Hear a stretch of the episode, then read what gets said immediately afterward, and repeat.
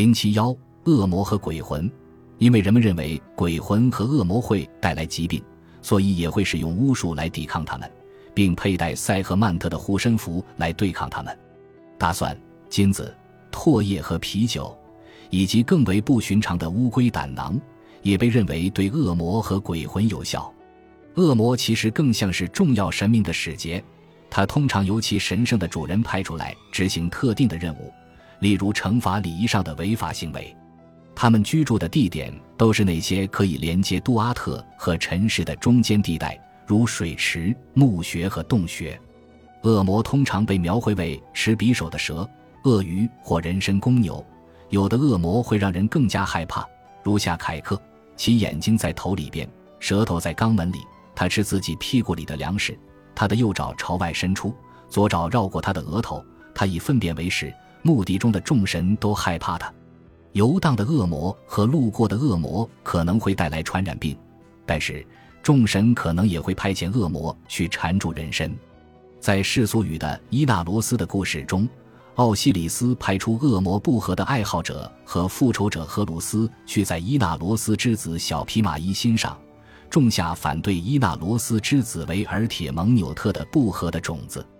当皮马伊在宴会上与他的四十个同伙坐在一起的时候，恶魔进入了皮马伊的体内，这使他忘记了宴会，突然想去战斗，误以为自己受到了阿图姆的激励。鬼魂也是活人麻烦的制造者。阿尼教育一文写道：“安抚鬼魂，做他喜欢之事，不做他厌恶之事。愿你不受他的恶性的伤害，他是所有危害的来源。”一只家畜被带离出田野了吗？就是他做了这样的事情，地里的打谷场受损了吗？人们还会说是那鬼魂，家里发生骚乱了吗？人们的心彼此疏远了吗？所有这一切都拜他所赐。阿尼教育，与恶魔一样，兼具友善和邪恶两种品性的鬼魂，是古埃及神话信仰的一部分，而与死者进行互动是生活中理所当然的一部分。理想的情况是，在每个星期的末尾，家族中的一个成员要把食物和饮品带到墓地中祖先的坟墓和墓穴去。在每年迪比斯举办的美好河谷节期间，家人们会到墓地去，在坟墓的圣堂内与死者一起进餐，在坟墓中为祖先或名人留下祭品。尽管死者被埋葬在聚居地的边缘，但是他永远属于集体。如果一个人希望与一位已故的人联系，他可以写一封致死者的信，这样的信通常用墨水写在祭碗的内部，被留在坟墓之中。当死者想用完祭品，他不能不注意到留给他的信息。使用这种狡猾的手段，活着的人可向死去的父母寻求帮助，或者因某些问题而责怪死者。而且，如果一个人怀疑最近的麻烦是死去的亲属在搞鬼，他甚至可能会威胁死者要将此事提交给杜阿特的奥西里斯法庭。在某些时候，人们可以通过新近死亡的人联系到更早死去的人们。在埃及人的世界观念中，最接近现代意义的鬼魂的存在就是阿赫。阿赫为变形了的灵魂或受祝福的死者，他已经通过了奥西里斯的审判。阿赫可不受限制地进入被造世界的所有区域。并且，如果愿意的话，他们可以经常出没于大墓地。他们认为坟墓是他们的家，并且可以被召唤来对付敌人。他们也可能进入一个人的房子，如果他们被激怒的话，会让人做噩梦或给人制造麻烦。而那些未能到达奥西里斯审判大厅的人，都被归类为姆特即死者。这些是邪恶死者中最低等的，有时候被称为被诅咒者。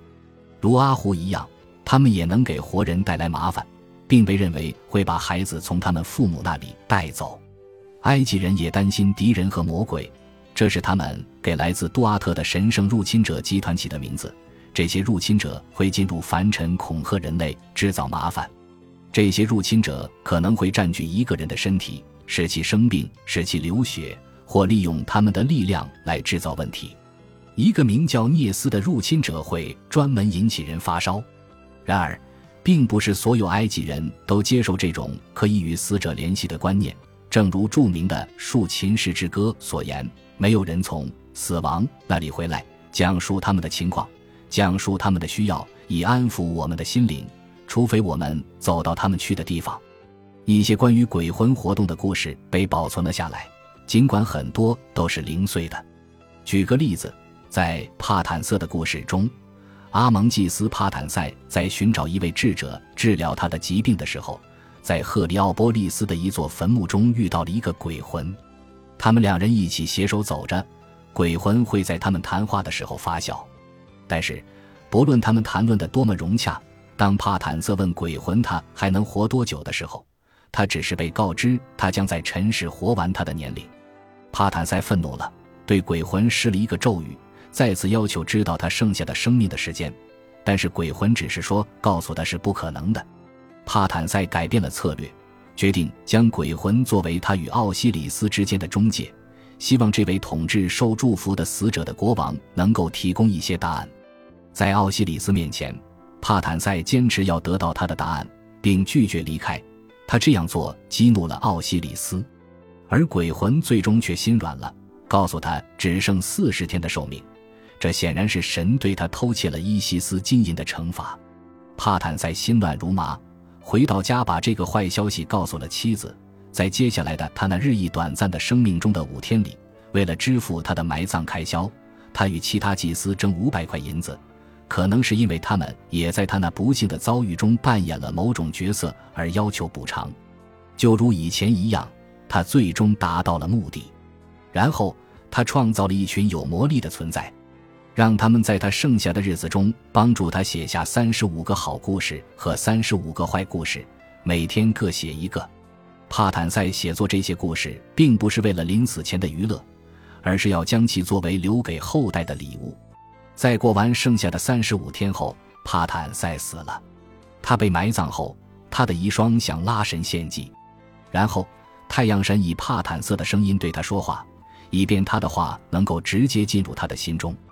尽管故事的其余部分残缺不全，但是结局可能是拉神复活了帕坦瑟，后者最终得以与妻子重聚。在世俗语的瑟特纳卡姆瓦瑟特与木乃伊的故事中。王子赛特纳在寻找托特的巫术秘密卷轴的时候，在孟菲斯墓地遇到了三个鬼魂：王子纳奈菲尔卡普塔赫及其妻阿胡拉、妻子曼里博。在纳奈菲尔卡普塔赫活着的时候，他在科普托斯的一个湖的底部发现了装有秘密卷轴的箱子。托特本来希望保守他的秘密卷轴的秘密，因此纳奈菲尔卡普塔赫的所作所为引起了托特的愤怒。为了惩罚这个强盗，托特派出一个肆意滥杀的恶魔，把他及其妻子和孩子淹死在尼罗河中。之后，尽管纳奈菲尔卡普塔赫被带到孟菲斯安葬，但是他的妻儿却葬在科普托斯的一座坟墓中。他们一家人的遗体永远分离，不能在一起。瑟特内不理会鬼魂的悲惨故事，也不顾可能会激起托特的怒气。他让纳奈菲尔卡普塔赫交出卷轴，但是纳奈菲尔卡普塔赫拒绝了，转而要求瑟特纳与他下棋来定输赢。正如预期的那样，赛特纳输掉了每盘棋，每输一盘棋，纳奈菲尔卡普塔赫都会拿起棋盘把赛特纳往地里打，最后瑟特纳只有头顶露在外边。瑟特纳的处境越来越不妙，他召唤他的养兄弟来帮忙。他的养兄弟带来了巫术护身符，让他从地里飞出来，从纳奈菲尔卡普塔赫手中偷走了卷轴。纳奈菲尔卡普塔赫进行报复，不论瑟特纳走到哪里，他都让不幸紧随赛特纳。这样，最终知错的王子把卷轴归还到坟墓中。瑟德纳前往科普托斯去寻找阿胡拉曼里伯的尸体，以便赎罪。他在井长房子靠南的角落下方找到了他们的木乃伊，并把木乃伊带回了孟菲斯，与纳奈菲尔卡普塔合葬在了一起，让他们一家人团聚了。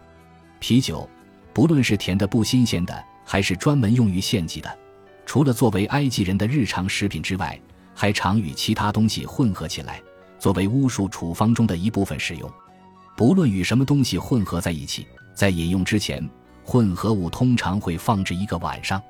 因此，为从人的肚子里驱逐痛苦，人们会咀嚼蓖麻的种子或果实，与啤酒一起吞下去。巫术植草也可浸泡在啤酒中，待其分解后，然后用水送服，让咒语进入人体。